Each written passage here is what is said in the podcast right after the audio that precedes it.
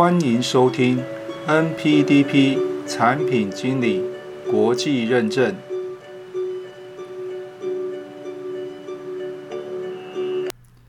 Hello，各位朋友们，大家好。上一集呢，大叔和大家解说了，万一 NPDP 第一次考试没过怎么办？多久可以再考？那么今天呢，大叔要和大家说明的是，二零二零 Q4 PDMA 会员费用调整的通知。那么前面几集呢，大叔有谈到 NPTP 证照呢是属于 PDMA 协会底下所颁布的认证体系。那么专业呢及学界的人士加入 PDMA 的会员费用分别是美金两百四十五以及一百五十五元。那么在近期呢，也就是二零二零的 Q4，在 PDMA 的官网上面呢，已经将加入 PDMA 的会员费用做了一些调整。那么大叔呢整理后呢，说明如下。那么第一个呢，就是原本的专业人士的会员费用，如同刚刚说的两百四十五元呢，现在分成三个等级，分别是 Premier、Professional，还有 Basic。那么费用呢，依次为美金一九五、九十五以及三十五元。那么原本的学术人士的会员费用呢，是美金一百五十五元。那么现在呢，分成两个等级，分别是 Academy and Student。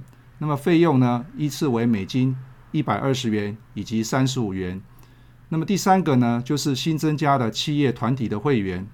那么公司的入会费用呢是美金五百元，啊，有三个人可以使用。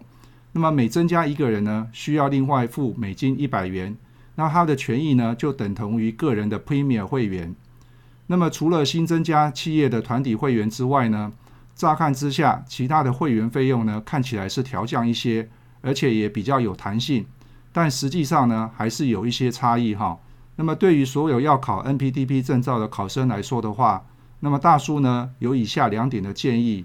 那么第一个呢，就是说不论你有没有加入 PDMA 的会员，或是用何种的身份来参加考试，都必须要负担考试的费用啊，统一就是美金两百五十元。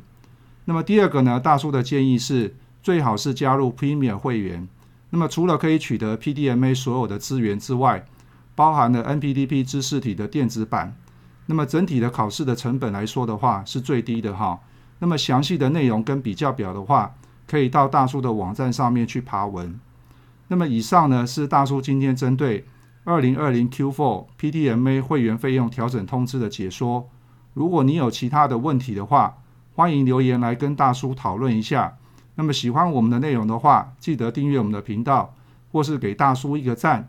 那么今天的解说呢，就到这个地方喽，谢谢大家。